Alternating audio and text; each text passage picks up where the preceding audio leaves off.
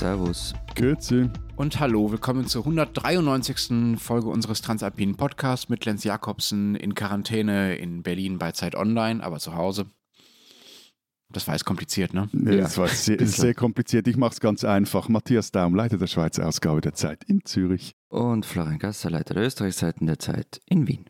Unsere zwei Themen diese Woche. Wir wollen reden über die einigermaßen explodierten Energiepreise, wo die herkommen äh, und wie unsere Länder damit umgehen, für wen die besonders ein Problem sind und was das mit dem Funktionieren der Energiemärkte zu tun hat. Klingt dröge, ist aber ziemlich wichtig. Und wir wollen reden, tada, auch das klingt dröge, ist aber noch wichtiger, über Mathe. Ähm, ihr habt uns da äh, ein paar Trauma zu berichten, äh, lieber Florian. Und ähm, Sie können uns dazu oder zu anderen Erlebnissen natürlich schreiben an alpen.zeit.de oder an die vielen anderen, äh, zum Beispiel Sprachnachrichten, WhatsApp-Kontaktmöglichkeiten, die wir in den Show Notes aufgeführt haben. Können wir kurz bitte noch über Kitzbühel sprechen? Schöne Stadt. Ich verstehe nicht, ja, warum? Also wirklich schön dort. Nett. Ich kenne ein nettes Kaffeehaus, also falls ihr mal dort seid. Ja gut, dass der quarantinierte Lenz fragt, warum verstehe ich, aber dass du als Alpenkitsch-Cheflobbyist fragst, wenn Kitzbühel, also du stellst dich jetzt einfach äh, extra blöd. Aber schon klar, also wenn zwei Schweizer gewinnen, dann äh, willst du damit einfach nichts zu tun haben. Haben echt zwei Schweizer gewonnen? Ich, ich, weiß es wirklich nicht. Also ich habe wahrscheinlich, wenn zwei Österreicher gewonnen hätten, hätte ich es mitgekriegt. Ja, aber, aber schau, aber irgendwie, ich meine, irgendwann ist es einfach nicht mehr lustig. Also ich meine, es macht es macht keinen Spaß. Also wenn du dich nicht mehr um unsere Klischeehahnenkämpfe kümmerst, dann pff. Schau, es kommt jetzt Olympia. Kitzbühel war ein Vorbereitungsrennen, da gibt man nicht Vollgas. Also da lassen wir einmal den, den schlechteren Nationen einen Sieg, wenn es sein muss. Aber ich muss ja ehrlich gesagt sagen, völliges Detail, völlig übertrieben, das hier zu erwähnen, aber die Drohnenaufnahmen vor der Hausbergkante, die waren wirklich spitze. ORF.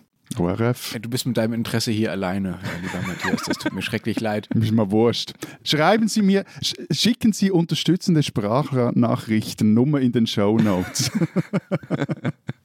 Außerdem glaube ich, dass Florian sich nur deshalb so halb darauf eingelassen hat, äh, weil, wir, weil er hoffte, dass wir dann nicht über die Chats reden. Ne? Es gibt da wieder was. Ja, ja, ganz tolle. Es sind neue Chats auch ganz kurz, aber es muss erwähnt werden, finde ich. Zum Beispiel geht es nämlich darum, also kann man aus diesen Chats rauslesen, ähm, die Zack Zack AT veröffentlicht hat, wie die ÖVP im Jahr 2014 verhindert hat, dass eine Person, die irgendwie unliebsam und vielleicht lästig gewesen sei, die Wiener Oberstaatsanwaltschaft übernimmt. Und dafür wurde dann eine Höchstrichterin überredet, den Posten zu übernehmen, was für sie ein Abstieg war. Ihr wurde dann aber versprochen, dass sie später ganz sicher einen ganz tollen Job kriegt. Das wurde dann aber nicht eingelöst. Ähm, es ist alles, es ist zum Haare raufen, wenn man das liest. Wo kommt denn dieser ganze Krams jetzt schon wieder her? Ist das immer noch dieses eine Handy von diesem einen Typen, von diesem Thomas Schmidt? Eben, es ist doch da diese iCloud von, von, von Schmidt. Und jedes Mal, wenn ich jetzt an meinem Handy rum, rumfummle, denke ich, irgendwas nicht drücken, sonst wird das irgendwo noch gespeichert. Na, das ist jetzt ein neues Handy. Und die Kurzfassung der Geschichte geht so. 2017 ist das Kabinett äh, vom damaligen Innenminister Wolfgang Sobotka zu so einem Teambuilding-Ausflug ausgerückt. per se eine schlechte Idee. Ja, ja, und, und ähm, wurde zu einer Kanufahrt eingeladen. Und dabei sind zwei Boote gekentert, weil eine Mitarbeiterin, nämlich Katharina Nehammer, wild herumgewackelt haben soll. So schreibt die Tageszeitung Die Presse. Also, Entschuldigung, sorry. Also das, also das muss ich mir jetzt wirklich so vorstellen, wie so eine Slapstick-Szene à la Pocahontas. Ich war nicht dabei, aber ja. Du hast gerade diesen Namen dieser Mitarbeiterin erwähnt, Katharina Nehammer. Das, das sagt mir ganz, selbst mir aus Deutschland ganz blass was. Euer neuer Bundeskanzler heißt genauso. Sind die irgendwie verwandt? Äh, ja, sie ist eine Ehefrau. Aber, Nein. ja, ja. Aber jedenfalls, also. Also die First Lady wackelt im Kanu und. Na, damals noch nicht, aber. Dann passiert deshalb was? Ne, genau. Also das halbe Kabinett ist im Wasser gelandet und damit auch den Handys. Und der Kabinettschef Michael Kleubmüller, der auf seinem Handy natürlich recht sensible Daten hat, dann sein Gerät am Sicherheitsexperten im Verfassungsschutz geben der die Daten auslesen und das Handy vernichten sollten. Tatsächlich hat es der aber einen Privatdetektiv gegeben, der die Daten auf einem Stick bei sich verwahrt hat und äh, bei einer Hausdurchsuchung jetzt den Ermittlern gegeben hat und deshalb lesen wir das alle. Aber, aber, aber äh, du sagst es ist einfach so, aber ich meine, das eine ist eben die, die Pocahontas-Szene, das andere ist nach gut, ich habe ein nasses Handy, gehe damit zum äh, Sicherheitsexperten im Verfassungsschutz, aber wie kommt der drauf, das Ding nicht... I don't know. Aber das ist ja auch nicht ganz okay, was der gemacht hat. es schaut nicht danach aus. Ja. Das sind so die österreichischen Nebensächlichkeiten, die es bei uns nicht mal, nicht mal mehr in die Hauptthemen schaffen. Komm, wir reden darüber, wieso dass du etwas schlotterst zu Hause. Unser Hauptthema diese Woche ist nämlich äh, was ganz anderes, auch wenn Matthias einfach nicht davon lassen kann. Ähm, wir wollen über die Energiepreise äh, reden. Ich wüsste gerne erstmal, steigen die bei euch auch so stark wie bei uns? Ich habe mal äh, für mich persönlich hier äh, nachgeschaut, wenn ich bei meinem jetzigen Anbieter einen neuen Gasvertrag abschließen würde und nicht mehr den hätte, der mit so einer Preisgarantie verbunden ist und immer für zwölf Monate läuft und so weiter. Also wenn ich jetzt einen neuen abschließen würde, bei meinem Anbieter, mit dem ich eigentlich ganz zufrieden bin und der auch nicht als völliger Abzocker gilt, äh, würde ich fast 100 Euro mehr im Monat zahlen, was ganz schön heftig wäre. Und beim Strom wären es Mehr. mehr. Sorry, schnell. Mehr, mehr. Mehr, ja. Ich heize auch mit Gas und koche mit Gas. Ne? Also das macht einiges aus. Äh, Und beim Strom wären es aber auch ungefähr 30 Euro mehr im Monat. Also da geht es um wirklich um tausende Euro im Jahr. Das ist alles schon relativ heftig. Und das führt dazu, dass zumindest ich jetzt auch noch mehr darauf achte, äh, beispielsweise tagsüber im Schlafzimmer die Heizung auszumachen oder im Arbeitszimmer die Heizung auszumachen, wenn ich nicht gerade am Schreibtisch sitze und mit euch äh, podcaste. Sind bei euch die Preisausschläge ähnlich heftig? Naja, das ist ein bisschen schwierig, weil das natürlich vom Anbieter abhängt und man hat ja teilweise auch in den Verträgen eine Preisgarantie, Genau. also schlägt noch nicht direkt zu den Kunden durch immer. Die Arbeiterkammer prognostiziert aber, dass Haushalte im Jahr 2022 so ungefähr 420 Euro mehr im Jahr für Strom und Gas bezahlen werden müssen, also durchschnittlicher Haushalt. Wobei das jetzt nicht nur, also das ist ja nicht nur das vergangene Monat oder die vergangenen zwei Monate, sondern es ist ja schon der Anstieg in den vergangenen beiden Jahren recht krass. Das kann man auf der Homepage von der E-Control nachlesen. Das, die ist für die Regulierung vom Strom- und Gasmarkt zuständig. Und also nur zwei Beispiele. Äh, Bei der EVU Marktgemeinde Eibiswald in der Steiermark äh, ist der Strompreis von Anfang 2019 bis Ende 2021 um 44,5 Prozent gestiegen bei der Wien Energie um fast 45 Prozent. Ähm, die Gaspreise, und jetzt sind wir bei den Preisen allerdings, die nicht zu den Kunden noch durchgeschlagen haben, ähm, sind, die Gaspreise sind allein im Jänner um 24,4 Prozent gestiegen. Eben die meisten Anbieter haben jetzt die Gaspreise noch nicht erhöht. Das ist ja nicht so einfach, weil eben, wie gesagt, äh, viele Kunden zugesagte Tarife und Laufzeiten haben. Matthias, bei euch scheint der Anstieg ja, zumindest wenn ich äh, das so aus der Distanz äh, richtig mitkriege, nicht ganz so krass zu sein, was die Preise angeht. Warum ist das so? Warum ist die Schweiz nicht so betroffen? Ja, als, als Privater jetzt zumindest äh, spüre ich die Preissteigerung kaum, weil äh, meine Stromversorgung über Fixpreise geregelt ist. Ich rede jetzt mal vom Strom.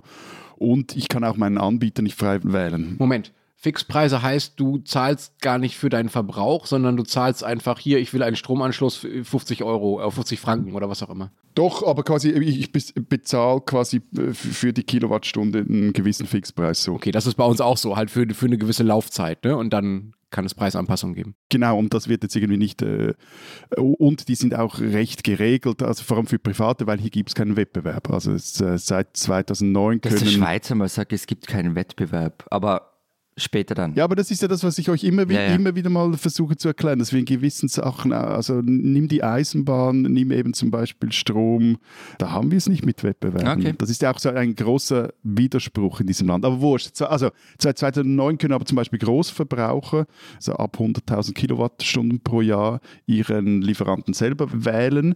Es ist aber jetzt so, dass zum Beispiel jetzt längerfristig auch die Preise für Kleinkunden steigen könnten. Aber jetzt im Konjunktiv. Ein Grund, wieso das, das Ganze aber sowieso nicht so krass ausfällt, jetzt die Preissteigerung beim, beim Strom, ist, weil der Strommix in der Schweiz halt hauptsächlich aus Wasser und Atomkraft besteht. Also zwei Energieträger, die jetzt von diesen Kostenexplosionen nicht wirklich betroffen sind.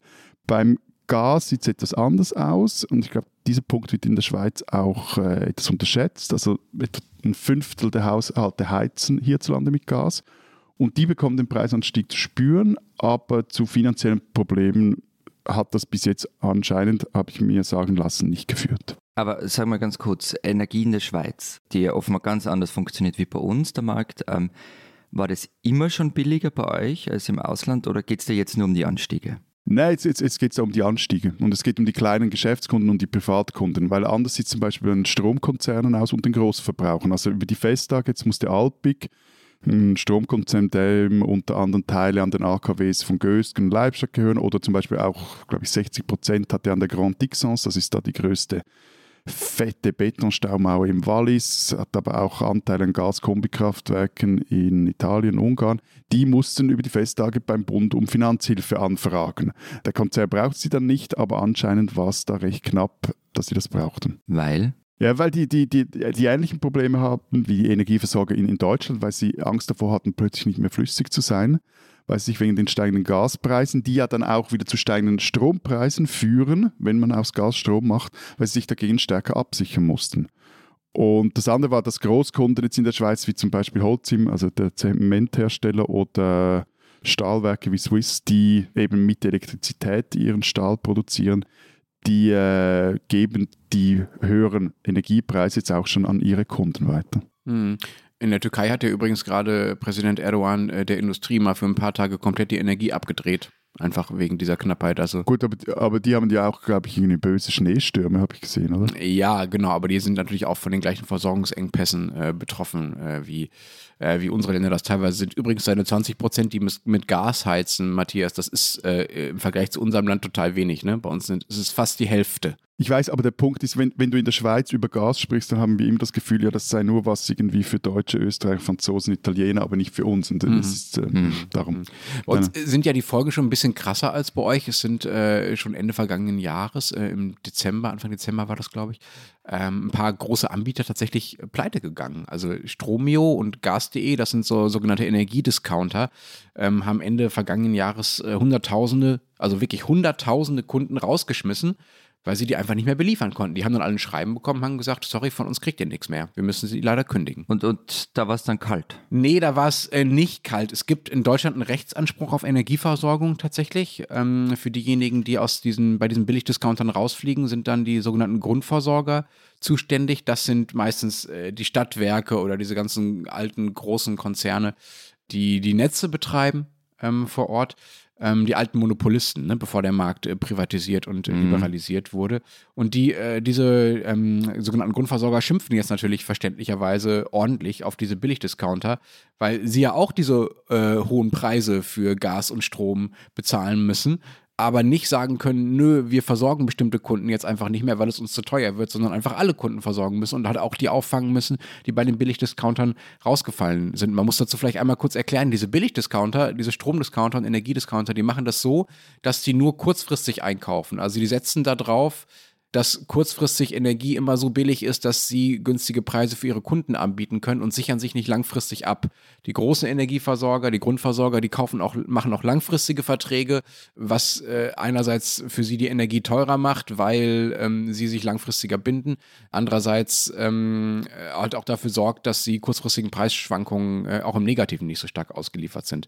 Ähm, der Wirtschaftsminister Robert Habeck äh, spricht deshalb bei diesen Energiediscountern von Spekulation als Ne? Die spekulieren einfach darauf, dass die Preise immer weiter niedrig bleiben. Und wenn sie halt höher steigen, so wie jetzt, dann ähm, sagen sie einfach, sorry, wir können nicht mehr liefern. Und Habeck hat jetzt auch angekündigt, dass er diesen Markt äh, deshalb äh, strenger regulieren will. Hm, Also die Discounter gibt es ja auch bei uns und bei uns gibt es auch das Recht auf Grundversorgung. Aber die sind noch nicht pleite. Na, ich habe zumindest nichts mitgekriegt, muss ich gestehen. Also ich habe jetzt nicht geschaut. Das Recht auf Grundversorgung gibt es auch bei uns. Ähm, aber zuerst, also wenn ich zum Beispiel die Rechnung nicht zahle, dann wird mir schon der Strom zwickt oder das Gas abdreht. Und das ist nicht nur theoretisch, also das passiert auch tatsächlich und gar nicht so selten. Und ich kann dann eben entweder einfach zahlen und sie drehen mir den Saft wieder an oder ich kann auf dieses Recht pochen, dann kriege ich einen Grundversorgungsvertrag, muss aber die alten Schul Schulden dann schon noch abstottern und muss einen Teilbetrag für einen Monat im Voraus bezahlen. Aber nochmal zu Dillenz, also das heißt, bei euch wird der Strom nie abgedreht, weil ich automatisch diese Grundversorgung kriege. Ja, aber ich glaube, das ist ein Missverständnis. Also das Problem ist nicht, dass viele Deutsche ihre Pre die das nicht mehr zahlen können, sondern das Problem war jetzt klar, erstmal, in dem Fall war es umgekehrt. dass die Anbieter Genau. das Zeugs nicht liefern Ja. konnten oder nicht wollten.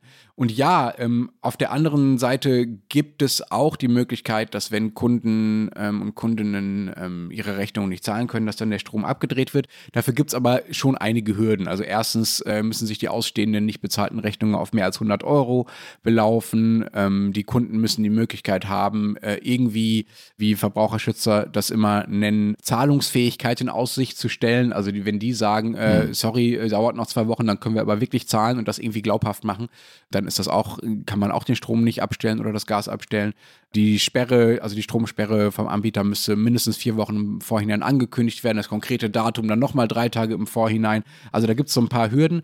Dazu ist es so, dass äh, während Corona es eine Zeit lang so ein Moratorium gab, ich glaube bis Mitte des vergangenen Jahres, dass es keine Stromsperren geben durfte, eben weil man sagte, okay, viele Leute haben vielleicht gerade weniger Einkommen oder gar kein Einkommen und äh, die, die dürfen deshalb nicht frieren im Winter. Und viele Anbieter haben auch tatsächlich freiwillig darauf verzichtet, weil sie einfach wissen, dass es doof aussieht, wenn man äh, Corona-Geschädigten auch noch die Heizung äh, abdreht. Aber trotzdem, also auch bei uns sind viele Leute davon betroffen. Im vergangenen Jahr 2020 waren das vergleichsweise wenig wegen dieser ganzen Hürden, die ich jetzt beschrieben habe.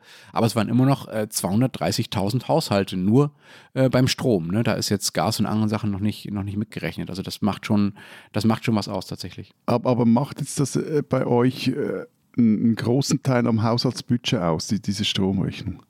Ja, also ich meine, also bei mir ist es. Bei, bei, bei, bei ich meine, mein, eben, es gibt solche, die irgendwie sehr knapp bei Kasse sitzen, aber so bei Durchschnittsdeutschen ist das jetzt viel. Naja, also ich weiß jetzt nicht, ob ich der Durchschnittsdeutsche bin, aber ich zahle für Gas und Strom, was auch daran liegt, dass ich mit Gas zum Beispiel koche, ähm, für einen Vier-Personen-Haushalt mit zwei Kindern und Homeoffice im Altbau äh, 200 äh, Euro im Monat ungefähr. Mhm. Das ist schon, das ist schon, finde ich, das macht schon was aus. Das sind ein paar tausend Euro im Jahr. Und natürlich, du hast es ja schon angedeutet, das hängt immer davon ab, wie viel man sonst so verdient, wie groß der Anteil ist. Ne? Also je weniger man verdient, desto heftiger ist das. Weswegen das natürlich vor allen Dingen ein sozialpolitisches Thema ist, äh, diese Energiepreise, weil diejenigen, die eh schon wenig Geld haben, bei denen schlägt es halt relativ am härtesten ein. Aber ähm, das hängt ja auch alles damit zusammen, wie dieser Strommarkt überhaupt organisiert ist. Ähm, funktioniert der Energiemarkt bei euch eigentlich ähnlich wie bei uns? Gibt es äh, bei euch auch so diese Grundversorger und daneben diese vielen weiteren privaten Anbieter? Oder Matthias, du hast es ja schon angedeutet, bei euch ist das wirklich alles noch in Staatshand. Es gibt einen staatlichen Energieversorger und der, der beliefert alle und das, oder wie funktioniert ja, das? Ja, nein, nein, nein, nein, nein. Also für Private ist es schon so, dass ich jetzt irgendwie in, in der Stadt Zürich beziehe ich meinen Strom bei dem Elektrizitätswerk der Stadt Zürich und ich kann das so etwas äh, schauen, welche Art von Strom ich will, ob ich da Öko, Super Öko oder Mega Öko will. Eben, Großverbrauch ist es was anderes. Bei Gas gibt es einen gewissen Wettbewerb, aber eben das ist am Schluss sind das, wie vorher gesagt, 20 Prozent der Leute, die damit heizen, sind viel kleiner gekocht wie kaum mit Gas. Aber nein, wir haben es dann nicht so mit dem Wettbewerb, aber ich habe jetzt vorher noch kurz meine, meine Stromrechnungen angeschaut. Also wir bezahlen pro Monat 55 Franken für Strom. Das ist jetzt einfach, einfach vernachlässigbar auf ein Haushaltbudget.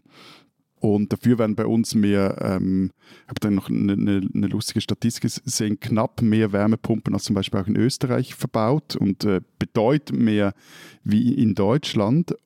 Ich gehöre auch zu denen, wobei uns, das habe ich noch nachgeschaut, unsere Liegenschaft wird mit der Abwärme eines nahegelegenen Rechenzentrums der UBS geheizt, beziehungsweise diese Abwärme geht ins Erdreich rein und im Sommer und dort wird es dann in Erdsonde gespeichert und im Winter wird diese Wärme dann genutzt. Das ist ja richtig sinnvoll. Wow. Ja, ja. Ja, klar. ja, klar. Wow, das ist ja der Segen eines Neubaus. Ich bin schwer begeistert. Also jetzt, äh, nein, jetzt mal ohne Scherz. Also macht sich damit halt auch ähm, bis zu einem gewissen Grad unabhängig von irgendwelchen äh, geopolitischen Großverwerfungen. Natürlich auch nur zum Teil, aber. Nein, ich wollte also Schweizer Banken, geopolitische Großverwerfungen, ich würde schon eine gewisse. Ja, gut, aber ich finde jetzt, gut, aber Rechen, Rechenzentren, ehrlich gesagt, also wenn jetzt auch die UBS dieses Rechenzentrum nicht mehr braucht, irgendein äh, Online-Händler wird sicher diese Kapazität brauchen und mir da weiterhin. Vielleicht gas.de.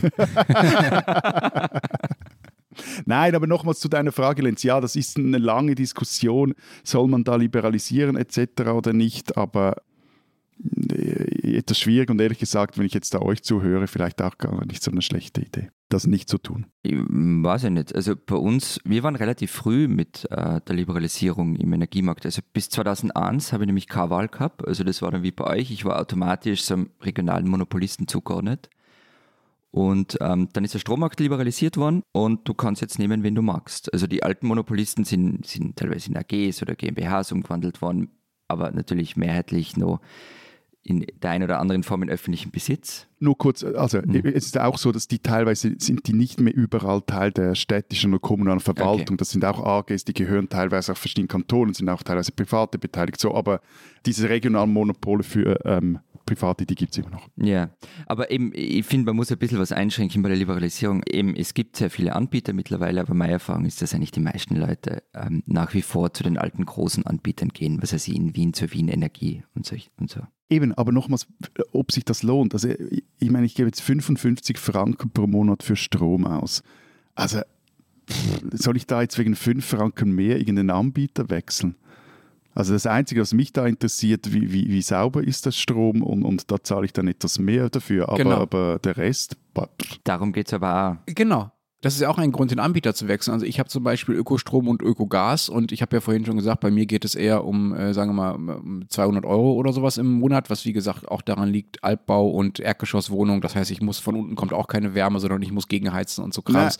und bei uns, Entschuldigung schnell, ja. aber die Wärme ist jetzt bei diesen 55 Franken nicht drin. Ja, ja, ich weiß. Also meine Stromrechnung ist auch nicht viel höher als eure, so. Ne? Ja. Ähm, aber natürlich macht das einen Unterschied, so. Ähm, also vielleicht nicht bei Strom allein, aber wenn ich auch noch Gas darüber, also da auch noch über Anbieterwechsel nachdenke, dann macht das schon einen Unterschied aus. Und wie gesagt, ich kann halt auch wählen, grob wählen zumindest, äh, von wo mein Strom und mein Gas kommt, also aus was für Quellen. Also Ökogas und Ökostrom finde ich schon gut, dass ich mir das aussuchen kann. Ja, wobei es natürlich schon Sinn macht, zum Beispiel einen Stromanbieter zu wechseln. Also wenn man sich da, es ist sehr individuell und der eigene Stromverbrauch und so weiter und wo man wohnt und welche Anbieter es gibt, aber wenn man sich da reinhängt und wenn man zum Beispiel regelmäßig einen Anbieter wechselt, dann kann das ein paar hundert Euro im Jahr bringen die man sich erspart. Hm. Aber lass uns doch nochmal zurück zu den, ähm, jetzt nicht zu unseren äh, Sparfuchs-Ideen, sondern zu den ähm, Problemen derjenigen kommen, äh, für die diese Preissteigerungen tatsächlich, ja, tatsächlich konkrete Folgen haben, ähm, weil sie einfach ein knapperes Budget haben und ähm, nicht wissen sollen, wovon sie das bezahlen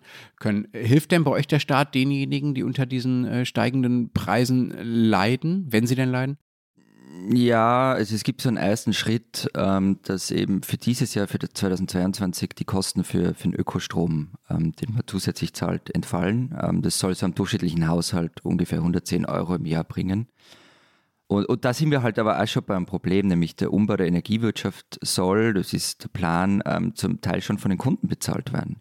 Also mit der Ökostromabgabe und so weiter. Ähm, das heißt, die Energiekosten steigen ohnehin selbst wenn die Preise gar nicht so verrückt spielen würden. Und das ist natürlich jetzt gerade ein Dilemma, aus dem man auch nicht so einfach rauskommt. Mhm.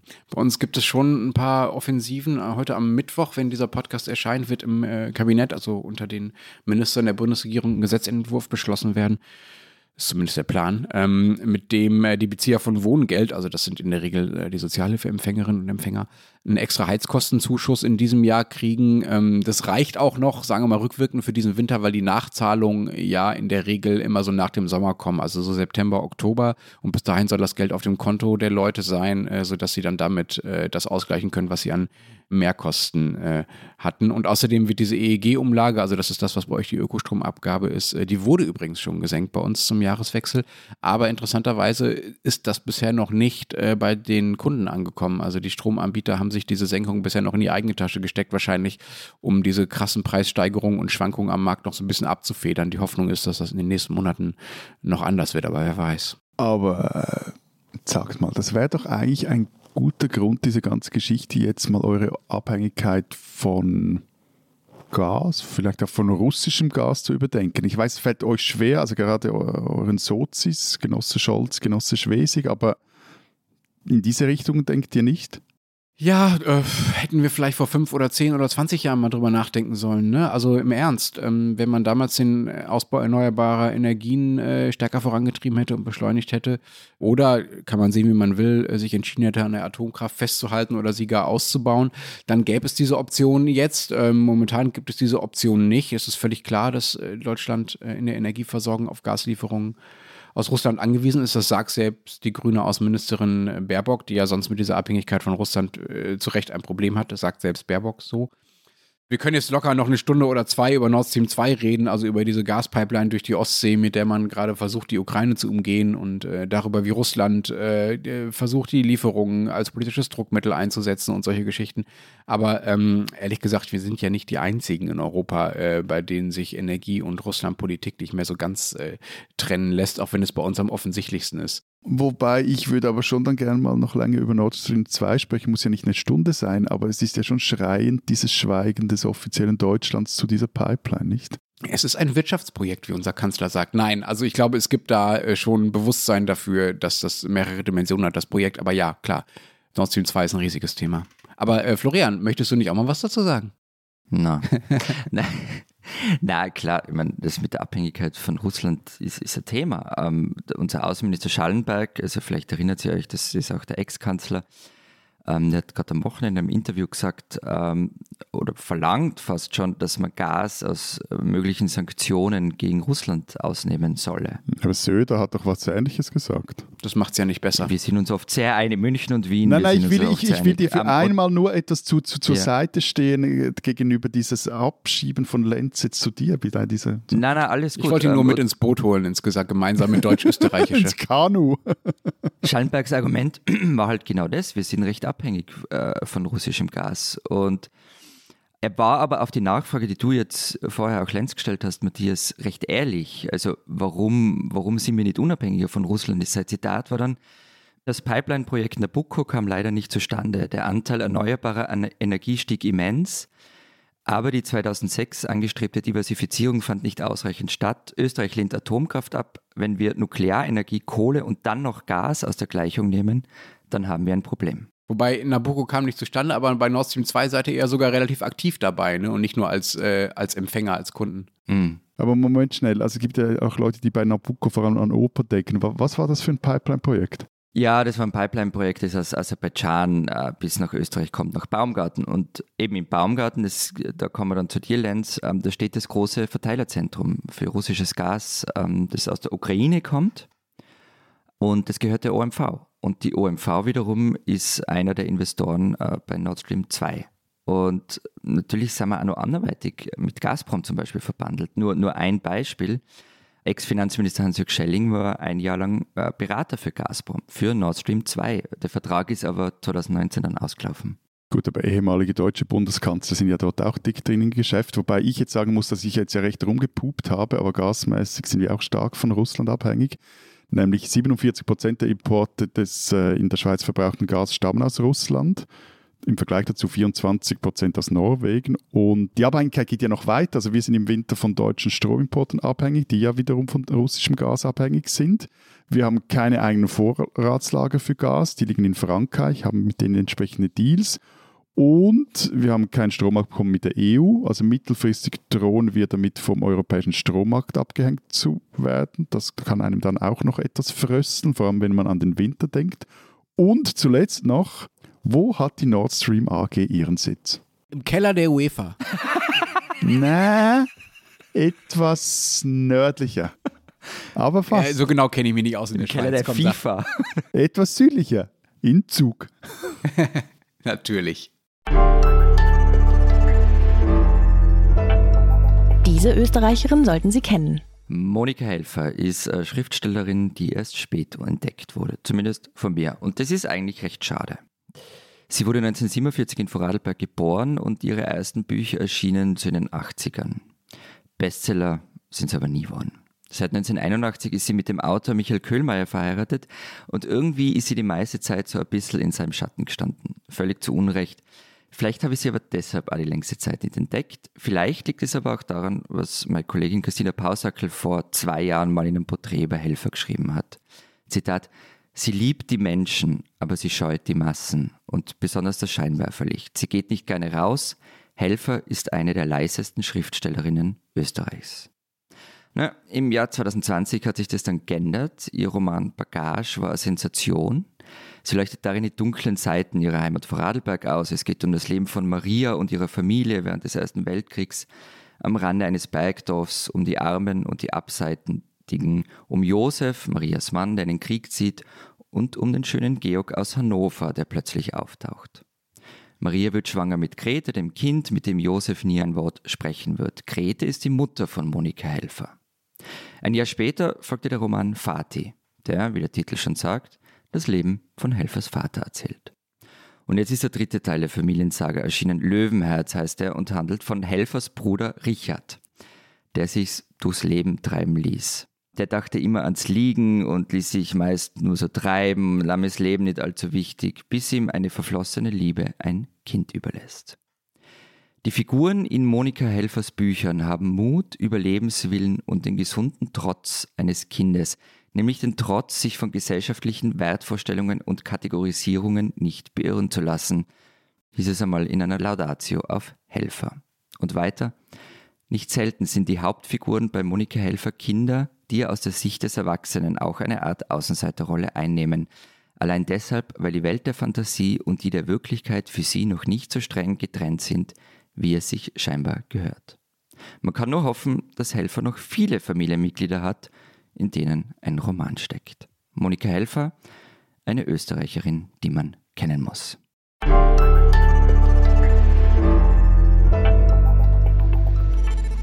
Unser zweites Thema, äh, ihr wollt über Mathe reden und ich habe schon vor der Sendung gemerkt, das scheint für euch ja irgendwie ein recht emotionales Thema zu sein. Ja, Florian wollte mich einfach plagen. Ja, ja, ja, das laute Dementi bestätigt mich. Ich wollte eigentlich nur darüber reden, weil Matthias, ich glaube, jetzt zweimal hintereinander ähm, Erratung bringen hat müssen, weil er sich in, in die Sendungen verrechnet hat. Wie gesagt, Florian wollte mich einfach oder will mich einfach plagen. Wobei ich dann den Ehrgeiz, mich der Ehrgeiz gepackt hat, als einer Hörer uns schrieb, zum Glück seien wir kein Mathematik-Podcast. Here we go. Wir beweisen, here we go. wir können auch das. okay, ich mache mal den Anfang. Also ich war ja Klassenkönig im Eckenrechnen. Ne? Äh, wundert mich nicht. Voilà, liebe Hörerinnen und Hörer, wir können auch Mathematik. Was ist denn das? Aber sag mal, ja, was ist das? Aber erstmal jubeln, danke. Das war bei uns so ein Spiel in der Grundschule. Ich habe keine Ahnung, wie weit verbreitet das ist. Ähm, die Klasse bildet vier Gruppen und die, jede Gruppe schickt dann äh, einen Abgesandten, einen Rechner sozusagen, in eine Ecke des Klassenzimmers. Und die Lehrerin, bei uns war es eine Lehrerin, äh, stellt dann eine Rechenaufgabe, äh, so Kopfrechenaufgaben. Und äh, wer von den vier Kindern in den vier Ecken als erstes die richtige Antwort in den Raum brüllt, ähm, darf eine Ecke weiter und wer zuerst einmal rum ist, also wie beim Baseball, ähm, hat er gewonnen und die Gruppe kriegt dann irgendwas, ich weiß ehrlich gesagt nicht mehr was, irgendwie irgendeine wahrscheinlich altertümliche Art von Fleißpunkten oder irgendwie sowas oder was Süßes, ich weiß es nicht mehr. Aber das war das Eckenrechnen und ich habe so gerne im Kopf gerechnet früher. Ich habe als Kind sogar äh, mir von meinen Eltern, als ich in der Badewanne lag und jetzt lacht ihr mich bitte nicht aus oder lacht mich doch aus, ist okay, äh, mir Rechenaufgaben stellen lassen, quasi als Freizeitbeschäftigung. Also ich fand Rechnen früher richtig, richtig toll. Streber. Ja, aber siehst du, Florian, genau das, um mal ernst zu werden, genau das ist das Problem. Ne? Also meinetwegen bin ich ein Streber, aber das Problem ist, dass es irgendwie uncool ist oder sogar als irgendwie verpönt gilt, an Mathe Spaß zu haben oder äh, in Mathe meinetwegen auch noch äh, gut zu sein. Das wäre doch in, in, Sport oder in Englisch oder in Deutsch nie so. Oder es wäre zumindest nicht so krass so. Ne? Das ist das, was es gibt einen Mathematiker, Christian Hesse, der hatte auch mal eine Kolumne übrigens bei Zeit Online. Der hat dazu mal gesagt, in Deutschland ist es cool, wenn man sagt, dass man Mathe in der Schule nicht konnte. Damit kann man punkten. Und Mathe wird halt schon so selbstverständlich ähm, mit diesem Ruf des absoluten Horrorfachs versehen, dass viele Schüler, wenn sie dann in Matheunterricht kommen, ne, dann schon gar nicht mehr damit rechnen, dass das irgendwie Spaß machen kann und die Lehrerinnen und Lehrer auch gar keine Chance mehr haben, Mathe irgendwie als was zu vermitteln oder darzustellen, ähm, was interessant ist und was cool ist und was, äh, was auch seinen Reiz haben kann, was eben nicht traumatisierend sein muss. Das finde ich wirklich ein Problem. Du hast mit allem recht, was du gesagt hast. Danke. Und ja, es ist ein Problem. Also wenn man sich mal die PISA-Studie anschaut, das schneidet Österreich bei Mathematik immer recht durchschnittlich ab. Das wird dann nie groß gemeldet, weil wir geben uns damit zufrieden, Durchschnitt zu sein, was irgendwie schon sehr bezeichnend ist. Im Jahr 2012 war in der PISA-Studie auch zu lesen, Zitat, die österreichischen Schülerinnen und Schüler zählen zu denjenigen, die am wenigsten Freude an Mathematik haben. Bei den Mädchen ist die Freude an Mathematik und die Motivation, Mathematik zu lernen, in der Regel besonders gering. Also das äh, bestätigt genau das, was du gesagt hast. Jeder weiß oder jeder glaubt zu wissen, dass Mathematik ein Horrorfach ist. Aber jetzt so im Nachhinein, Schulzeit sehr, sehr, sehr lange her. So richtig kapieren tue ich es nicht, wieso dass äh, Mathematik, hm. also viele so Mühe mit Mathematik haben und vor allem auch habe ich nicht das Gefühl, dass das in der Primarschule schon so war, sondern also bei mir zumindest begann das erst später. Florian, bist du denn in dieser Hinsicht überhaupt ein guter Österreicher? Also bist du auch völlig traumatisiert äh, durch, durch Mathe in der Schule? Ja und na, also äh, während der Schulzeit ähm, total und, und wie Matthias sagt, es war in der Unterstufe, noch nicht so in der Oberstufe war es dann, dann wirklich schlimm. Ich habe streckenweise monatelang nicht kapiert, was da auf der Tafel gerechnet worden ist. Ähm, ich habe einen Fünfer nach dem anderen geschrieben, habe eine Klasse wiederholen müssen und äh, beim ersten Antreten zur mündlichen Matura habe ich nach der Vorbereitungszeit ähm, den Zettel wortlos vor der ganzen Prüfungskommission abgeben müssen, weil ich nicht den Hauch einer Ahnung hatte, wie ich überhaupt anfangen soll mit diesen Rechnungen. Also das kann man 22 Jahre später irgendwie lustig finden und drüber lachen, aber es war in dem Moment wirklich nicht lustig. Nee, das klingt tatsächlich ziemlich, äh, ziemlich heftig. Aber du hast es ja am Ende irgendwie doch geschafft und äh, hast Abschluss gemacht. Und Ach komm schon, aber das ist lustig. Also jetzt, jetzt nicht so viel Mitleid mit Flo. Entschuldige, das ist lustig. Das ist eine gute Geschichte. Jetzt habt euch nicht so. So. Aber wie hast du, ja, Lenz will wissen, ich will auch wissen, wie du dann schließlich doch durch die Matura gekommen bist. Nee, ich habe dann ähm, einen Sommer lang ähm, quasi den ganzen Stoff nachgeholt. Und zwar eben nicht mit klassischer Nachhilfe, sondern mit ähm, äh, Verwandten. Der hat mir dabei geholfen, mir das selber zu erarbeiten und zu verstehen. Und das habe ich dann richtig cool gefunden. Und ich, ich verstehe bis heute nicht, warum unser Mathematiklehrer das nicht geschafft hat, uns dafür zu begeistern, wenn es doch eigentlich so cool ist. Also das war gleichzeitig auch der Leiter des Schachclubs an der Schule und die Schachstunden mit dem waren super unterhaltsam. Und Mathematik war halt irgendwie immer, was nicht, ich habe es einfach nicht mögen. Aber eben in diesen zwei, drei Monaten, in denen ich gelernt habe, bin ich dann wirklich zum Mathematik-Fan geworden. Ähm, die Matura wird dann mit links geschafft der Direktor hat mich mit Handschlag verabschiedet und eben Endlich der Mathematiklehrer. Ja, so ungefähr. Und der Mathematiklehrer war total glücklich. Ähm, das ändert aber nichts daran, dass ich die Jahre davor wirklich glitten habe drunter und ich verstehe jeden, den das Nüsse interessiert, weil es einem in der Schule nicht so beibracht wird, dass es interessant ist. Dabei besteht halt die ganze Welt aus Mathematik in der Natur, bei Versicherungen oder eben in unseren Spotify-Vorschlagslisten. Vielleicht haben einige sogar unseren Podcast deshalb gefunden, weil irgendwo ausgerechnet worden ist, dass der gut zum eigenen Hörverhalten passen könnte. Kurze Klammerbemerkung, wer wissen will, wie Mathematik wirklich interessant wird, soll mal Fermats letzten Satz von Simon Singh lesen. Das mit dem Mathematiklernen, das, das war vorhin auch etwas, wo ich bei, bei Lenz eigentlich intervenieren wollte, weil ich, also das ist so die eigene Erfahrung, da wurde sich jetzt auch nicht allzu viel Mühe gegeben, dieses Fach auch solchen Leuten näher zu bringen, die jetzt nicht gerade damit gesegnet sind, äh, solche Dinge auf Anhieb zu verstehen. Also ich meine, ich ging mit, mit äh, wir hatten einen Kollegen in der, in, in der Klasse, der konnte das Zeugs einfach einmal anschauen und der wusste, wie es läuft. Das konnte ich jetzt bei Mathematik definitiv nicht. Aber gleichzeitig glaube ich auch, ist es... Ähm, das Problem, dass du halt in der Mathematik zuerst derart, derart aufwendig die Grundlagen erarbeiten musst, bevor du halt so lustige Dinge wie Spotify-Algorithmen berechnen kannst.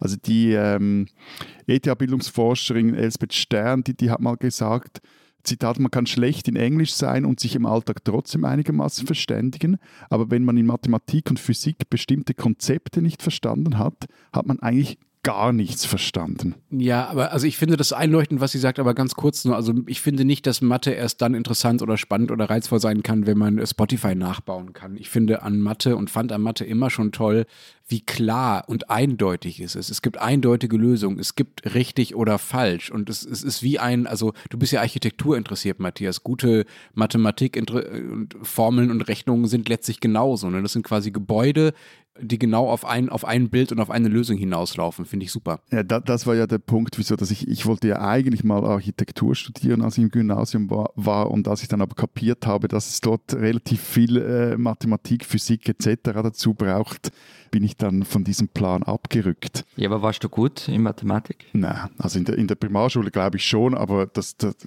irgendwie geht da halt viel so mit gewissem ich weiß nicht, ob das gesunder Menschenverstand ist, aber so gewisse Dinge, die, die also Primarschule funktioniert halt einfach, oder hat bei mir funktioniert, aber nachher wurde es recht zäh und ging rapid bergab, musste mich auch mit Nachhilfeunterricht durchpauken, damit ich nicht durch die Matura rassle.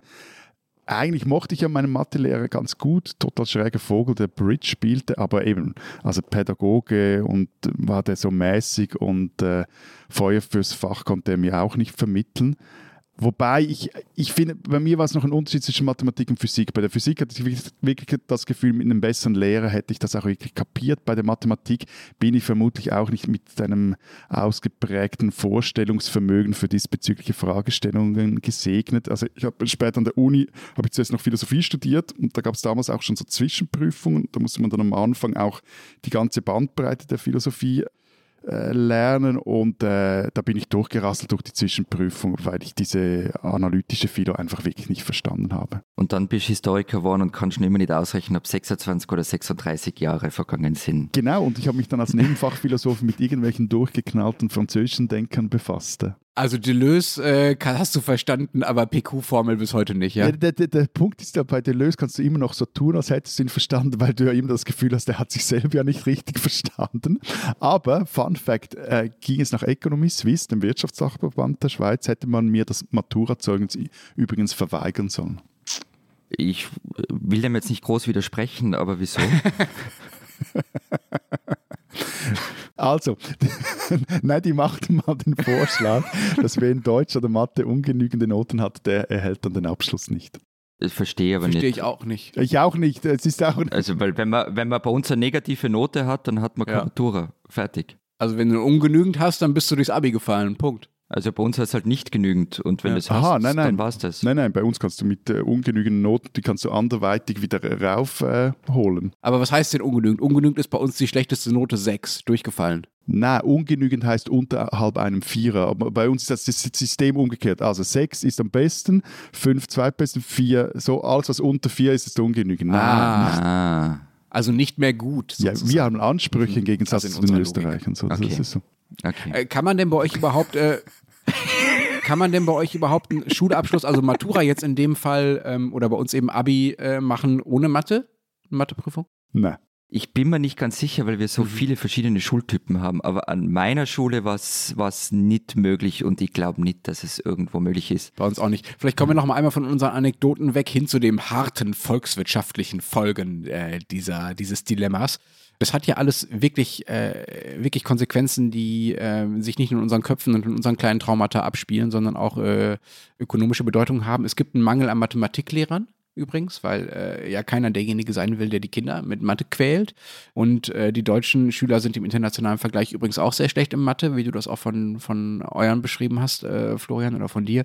Was dann wiederum auch später äh, sich darauf auswirkt, wie viele Leute so die sogenannten MINT-Fächer, also die naturwissenschaftlichen Fächer studieren und entsprechende Ausbildung machen, wo ja immer, wo es immer Nachwuchsprobleme gibt, ne? übrigens auch wegen dieser Mathe-Aversion. Und ich will jetzt nicht die große Rede vom Standort Deutschland schwingen und so weiter, aber ein Land, das halt so stolz ist auf seine Ingenieure und seine Industrie, das verträgt sich halt auf Dauer nicht so wirklich mit so einer Mathe-Aversion.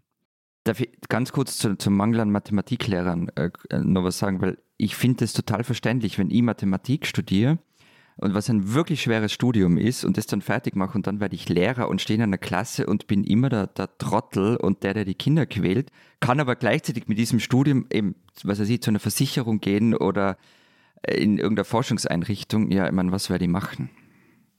Also ich verstehe, warum die Leute, die Mathematik studiert haben, nicht unbedingt Lehrer werden wollen. Also ich verstehe jeden und jede, die nicht Lehrerin oder Lehrer werden will, aber dein äh, Problem könnte einfach eine gescheite Migrationspolitik lösen, Lenz. Ja, meinetwegen. Ja. Inder statt Kinder zum Beispiel, beziehungsweise Mathematikgenies. Wobei, also was man ja sagen muss, in der Schweiz, äh, laut PISA-Studie 18, schneiden die über 15-Jährigen in Mathematik überdurchschnittlich gut ab, zeigen auch in den Naturwissenschaften gute bis sehr gute Leistung. Und wir haben diese ganz genau gleichen MINT-Fachdiskussionen wie bei euch. So, dass, äh, Aber wie viele Stunden Mathe gibt es denn bei euch? Also bei uns sind es in den ersten vier Schuljahren vier und nur Deutsch lesen, schreiben, da wird mehr unterrichtet und später hängt es halt dann davon ab, in welche Schule man geht. Also ich ja zum Beispiel viel Mathematik, weil ich in eine naturwissenschaftliche Oberstufe gegangen bin. Bei uns sind es in der Primarschule vier bis fünf, äh, ist eben auch knapp hinter Deutsch, wobei kommen dann äh, zu den Deutsch kommen noch mehr, noch zwei Fremdsprachen äh, hinzu. Mhm. Also dann hast du schon mehr Sprachen, die du lernst als Mathematik. Bei uns sind es fast mehr. Also wir fangen mit fünf Stunden auf jeden Fall an. Deutsch übrigens sieben bis acht Stunden tatsächlich in den ersten äh, Schuljahren. Da ist da nicht mehr viel Platz für irgendwas anderes. Und dann geht es runter auf vier, aber mehr als vier, äh, weniger als vier werden es bis zur Oberstufe eigentlich nie. So, Ja, ne? bei uns auch nicht. Okay. Eben vier bis Na. fünf. Ähm, darf ich vielleicht zum Abschluss, jetzt haben wir hier sehr viel rumproblematisiert, noch einmal was Konstruktives empfehlen, und zwar ein Buch von äh, Hans Magnus Enzensberger. Der hatte eine Tochter und als diese Tochter elf Jahre war, hatte sie in der Schule, ähm, genau übrigens an dem Punkt, äh, Matthias, von dem du auch äh, beschrieben hast, ne? also nach der Grundschule bei uns und dann Übergang weiterführende Schule, hatte sie Probleme mit Mathe und Enzensberger hat daraufhin ein Buch für seine Tochter geschrieben. Und in diesem Buch ähm, erlebt ein freundlicher Zahlenteufel namens Teplotaxel mit einem jungen Robert in dessen Träumen ähm, eine ganze Reihe von Abenteuern, ähm, die zwar mit Mathe was zu tun haben, allerdings nichts mit dem öden Schulmathe, sondern mit äh, ziemlich viel spannenderen Dingen und in denen auch die Dinge umbenannt äh, werden. Ähm, ich glaube, Wurzeln zum Beispiel heißen dann Rettich, weil sie so ein bisschen aussehen wie so ein Rettich, den man aus dem Boden zieht. Das ist, klingt jetzt ein bisschen äh, platt alles, aber es ist wirklich ein ziemlich tolles Buch und äh, hilft sehr dabei, äh, die Faszination von Mathe äh, zu verstehen und sich damit anstecken zu lassen. Gilt für Kinder äh, wie für Erwachsene, vielleicht auch was für euch. Es gibt übrigens auch als Hörbuch, kann ich sehr empfehlen. Die spinnen, die Deutschen.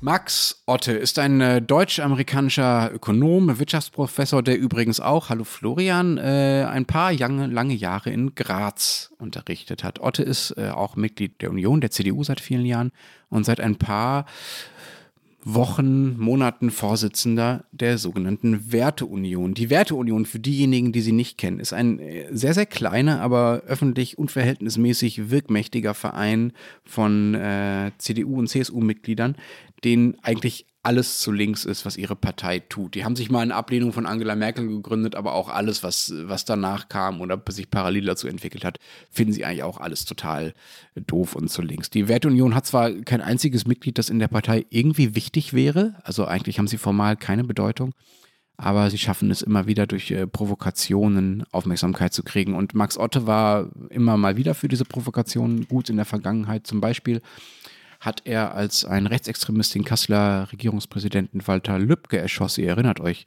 vielleicht daran, hat Otte getwittert, der Mörder sei doch nur ein minder bemittelter Einzeltäter. Außerdem beklagte sich Otte über die seiner Meinung nach medial stattfindende, ich zitiere, Hetze gegen die rechte Szene und stellte fest, Zitat wieder, dass der Mainstream endlich eine neue NSU-Affäre habe.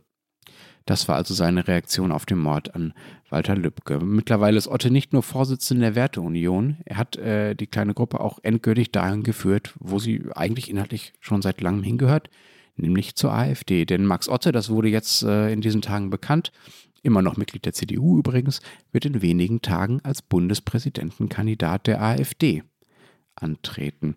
Er wird es natürlich niemals schaffen, ins Amt zu gelangen. Dafür ist die AfD dann äh, doch immer noch zu klein und zu unwichtig ähm, in der Bundesversammlung, die den Bundespräsidenten wählt. Aber was er schon geschafft hat, äh, dass selbst der notorische Hans-Georg Maaßen, ihr, ihr, erinnert euch, dieser selbst sehr abgedriftete Ex-Verfassungschef, jetzt aus der Werteunion austritt. Das muss man erstmal hinkriegen. Letztlich dürfte Otte äh, diese Werteunion so zumindest als Teil der Union äh, endgültig erledigt haben. Max Otte, ein Deutscher, der spinnt.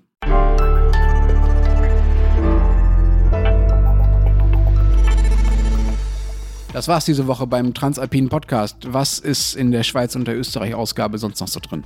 Wir haben eine große Geschichte meiner Kollegin Barbara Achermann, die der Frage nachgeht, wieso die Tabaklobby in der Schweiz eigentlich so stark ist. Anlass ist eine Volksabstimmung am 13. Februar, die fordert, dass Werbung für Tabakprodukte sich nicht mehr länger an Kinder und Jugendliche richten darf. Und dann haben wir noch ein Alpenporträt drin, ein Südtiroler, der Herr Holle bei den Nordtiroler, bitte. Äh, Entschuldigung, ich, ein, ein Nordtiroler, der für eine Südtiroler Firma arbeitet und jetzt in Peking dafür sorgt, dass dort in diesem Wüstenklima überhaupt Schnee liegt für die Olympischen Spiele. Bei uns gibt es unter anderem ein Interview mit der Schauspielerin Verena Altenberger, das Corinna Milborn geführt hat. Darin geht es um die absurde Diskussion, die vergangenes Jahr losging, als sie sich für eine Rolle die Haare abrasiert hatte. Es geht dann auch noch um äh, Drogen-WGs und den Sinn der Kunst. Und wir haben ein Stück von meiner Kollegin Simone Brunner über die Frage, ob die Fuchsjagd eigentlich noch zeitgemäß ist. Und wenn Sie wissen wollen, was in Deutschland so los ist, den Rest der gedruckten Zeit oder Zeit online lesen. Wir hören uns nächste Woche wieder. Bis dahin. Wir denken. Adieu. Und bleiben Sie gesund.